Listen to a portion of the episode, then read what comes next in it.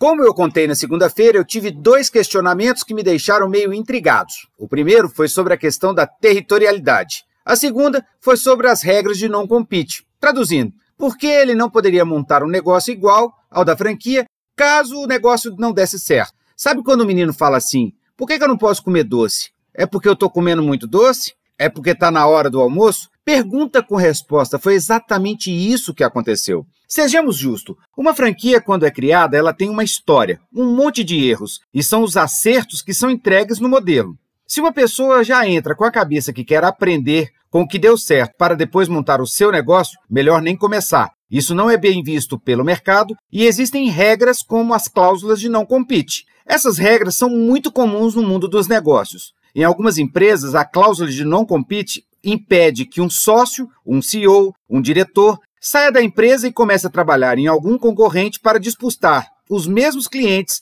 e a mesma fatia de mercado. Na franquia não é diferente. Essas cláusulas normalmente ficam no contrato de franquias e são citadas também na circular de oferta e visam proteger o franqueador. Tem como função não concorrencial, protegendo o franqueador que foi o responsável pelo desenvolvimento do negócio. O objetivo é resguardar o know-how, as técnicas de produção, os modelos de gestão e todo o conhecimento que foi construído na história do negócio, para que possíveis interessados não se aproveitem desse conhecimento e usem de forma desequilibrada no mercado. Se estiver passando pela sua cabeça fazer isso, lembre-se que existem multas pela rescisão contratual, exigências de não atuar no segmento ou de contato com fornecedores homologados. Ah, e não adianta pensar em colocar o nome de terceiros durante o prazo de vigência da cláusula. Existem diversas maneiras de provar que você burlou o combinado e com isso poderá ser penalizado. Não existe mágica no mundo dos negócios. Para dar certo, é preciso que você trabalhe muito, se dedique e esteja disponível para o negócio. Muito bom encontrar com vocês por aqui. Eu sou Rodrigo Campelo, da Negócio Franquia para o Spotify.